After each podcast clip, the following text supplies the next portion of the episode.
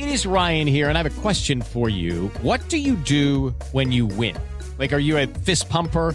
A woohooer, a hand clapper, a high fiver. I kind of like the high five, but if you want to hone in on those winning moves, check out Chumba Casino. At chumbacasino.com, choose from hundreds of social casino style games for your chance to redeem serious cash prizes. There are new game releases weekly, plus free daily bonuses. So don't wait. Start having the most fun ever at chumbacasino.com. No purchase necessary. BGW. Void were prohibited by law. See terms and conditions. 18 plus. Este es el podcast de Alfredo Romo. 889noticias.mx. Estamos platicando con el doctor Eduardo Calixto acerca del dolor. Hay personas que viven con dolor, se acostumbran al dolor. Las personas de umbral bajo, o sea, yo, todo te duele. No que lo exageres, nada más eres más sensible. No está mal ser así, ¿eh? Nada más así te tocó. Umbral alto, soportan mucho dolor. Pueden llegar tranquilamente al hospital de, oiga, mire, me duele. Tiene roto el hueso tres partes. Pues órale, arréglenmelo ya como muy tranquilos, ¿no? Hay personas que, por ejemplo, dicen, pues yo tuve mi trabajo de parto natural sin analgesia. Nada. Y entonces volteas y dices... A "Oye, valor caramba, mexicano, como dice bueno, mamá. Claro, y entonces volteas y dices, oye, tú soportas muchísimo, claro. Entonces hay una preparación neurofisiológica en el contexto de que las mujeres con la progesterona, que es la hormona que está relacionada con el embarazo, o en la segunda parte de la, digamos, del ciclo menstrual, eh, una mujer cuando les incrementa mucho la progesterona, en términos generales, soportan más dolor. Entonces, después de la ovulación, ellas suelen tolerar más los dolores de cabeza, los dolores de cintura, los dolores de piernas, que en otra etapa el mismo dolor antes de la ovulación puede ser muchísimo más intenso y ahí se, se quejan un poco más. Esto es en la segunda parte del ciclo, o sea, cuando les va a bajar. Está cerca de cerca del ciclo ya, cerca de la menstruación, soportan muchísimo dolor. Pero algunas Soportan. tienen eh, como muchos malestares antes de precisamente esa Claro, parte. tienen retención de, de líquido, ellas se sienten más pesadas, se sienten... eh, Como hay una vasodilatación también muy grande, se, se- la generación de edema es muy fuerte, entonces se les edematizan las piernas. Ya no te cuento, cuando están embarazadas, el embarazo también es un factor detonante de incremento de progesterona.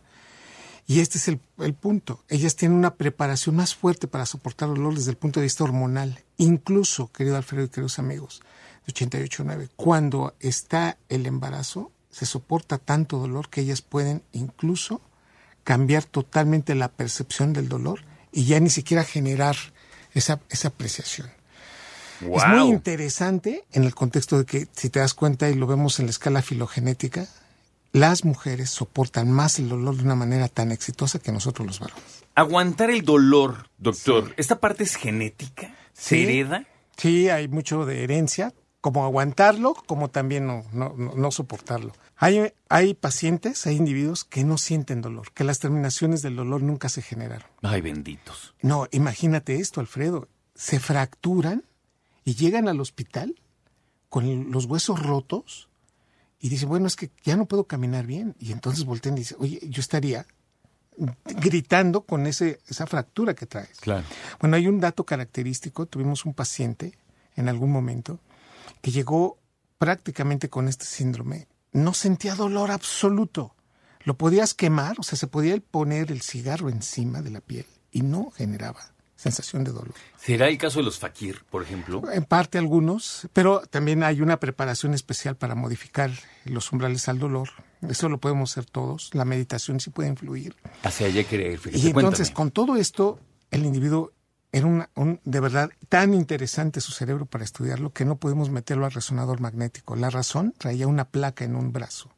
Tú lo metes al resonador, es como si fuera un horno de microondas. Ah, no, pues le revienta. Lo hubiéramos, sí, él, todo el mundo diría, bueno, no lo hubiera sentido, pero es antiético. Y entonces, en ese contexto, eh, él ya no estuviera, este, no se hubiera demandado en el contexto que digan, mira, me dejé, me quedé sin Oye, brazo. qué mal, qué mala, qué mal, eh, qué mala suerte que traía Sí, eso, porque ¿no? ya no pudimos estudiar su cerebro, ya no se le ya no pudo entrar a la resonancia magnética, que nos hubiera señalado todo el proceso de cambio que existe en el cerebro. Voy a hacer una publicación maravillosa. Déjame hacer una pausa rapidísimo. ¿Qué pasa con las personas que tienen eh, trabajos o dinámicas muy arriesgadas? Por ejemplo, toreros, gente que saltan en moto 20 metros de altura, o sea, y, y lo quiero ligar al dolor como hay unos que a lo mejor no sienten tanto y por eso no les da tanto miedo. Por supuesto. ¿Sí? Y tiene factores hormonales, en especial la adrenalina, que te borra el dolor. Te lo borra. Entonces llegas a un punto en donde te levantas. Hay mucha gente que dice, yo me levanté y no me dolía hasta que se me enfrió. El hecho es que ya disminuyó la adrenalina y te cambia totalmente la percepción del dolor, por supuesto. Qué impresionante. Las personas que viven con dolor, ¿qué enfermedades pueden ser las Ay, que yo- te hacen vivir con dolor? De, de las más características, Alfredo, cuando una persona no expresó de joven sensaciones displacenteras, no me gusta eso, las violentaron, tuvieron ansiedad muy fuerte, de adultos expresan más sensación dolorosa. La depresión va acompañada con mucha percepción de dolor. Pero también hay una enfermedad que hoy todo mundo volteamos a verla y es la fibromialgia. Sí. El componente característico es un dolor.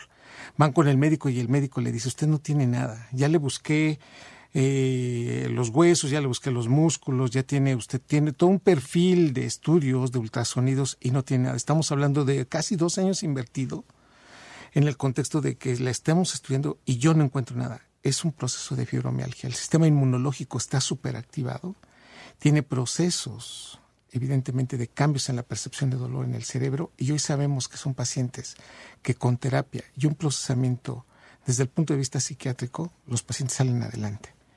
Escucharlos, a, analizar el factor que detonante que genera eh, antes del procesamiento de dolor es característico. Hay personas que escuchan ya la discusión con su pareja y empiezan a, a sentir dolor o recordar un aspecto que están de experiencia muy fuerte e empiezan a sentir dolor y finalmente a veces se pueden estar pegando con algo y nos damos cuenta que también lo que buscan es liberar endorfinas. Atrás del dolor hay una liberación del cerebro de liberar endorfinas y genera placer. Lo digo con mucho cuidado. Hay una historia negra del dolor, que es que yo me pego, me golpeo y después siento paz, siento tranquilidad. Me está doliendo, pero, pero además de, de- de estar mandando el mensaje de que me vean, de que me ayuden, es una sensación placentera porque se libera endorfinas. El cerebro no puede quitar el dolor, pero empieza a liberar endorfinas y se genera placer. Por eso atrás de muchas historias de golpes está el, pla- está el placer de haberlo sentido previo o después de la liberación de endorfinas. O aquellos que se están asfixiando, aquellos sienten más orga- el orgasmo es más intenso, o situaciones relacionadas con un dolor intenso, una tensión muy fuerte, genera mucha endorfina y eso genera a su vez que después del dolor hay un gran placer. Personas que viven con dolor de espalda, por ejemplo, doctor. Ahí estamos hablando que los músculos más fuertes que tenemos, uno está en las piernas, en los muslos, y los otros son los, los paravertebrales que Sí. están en la espalda. Son de verdad unas masas musculares de muchísimo, de muchísimo, de muchísima tensión, mucho peso, pero al mismo tiempo se cansan, se fatigan y el dolor que está ahí se refleja prácticamente en toda la espalda. Personas con mucho estrés, con mucha tensión o con un sufrimiento muy grande transforman eso en un dolor físico y el más común es el de la espalda y el de la baja espalda, el de la zona lumbar. Después de las 4 o 5 de la tarde sienten mucho dolor y esto es por la gran tensión que tienen. La boca, las muelas, las caries, sacar dientes, eso El- duele también El muchísimo. otorrinolaringológico también son de los más intensos. El oído, por ejemplo, las muelas son, digamos, estímulos muy fuertes. El trigémino que está involucrado con la cara Ujú. y el facial ahí metidos también. Entonces las, la, la- la mitad de la cara pareciera que está tan fuerte el- el- la sensación que, que se sienten taladrarse, se sienten morir y hay personas que dicen, ya quítame esto. O sea, realmente el dolor puede estar atrás de la situación de tomar una pistola y, y dispararse. El suicidio está atrás de muchas decisiones de dolor. Entonces, sin darnos Mira. cuenta, hay mucha situación que debe entonces de explicársele y sí hay que ir con el médico. En los libros de medicina interna, su primer capítulo dicen en, el, en, el prim- en las primeras letras, el dolor es la primera manifestación por la cual un paciente decide ir al médico y está buscando que se le ayude.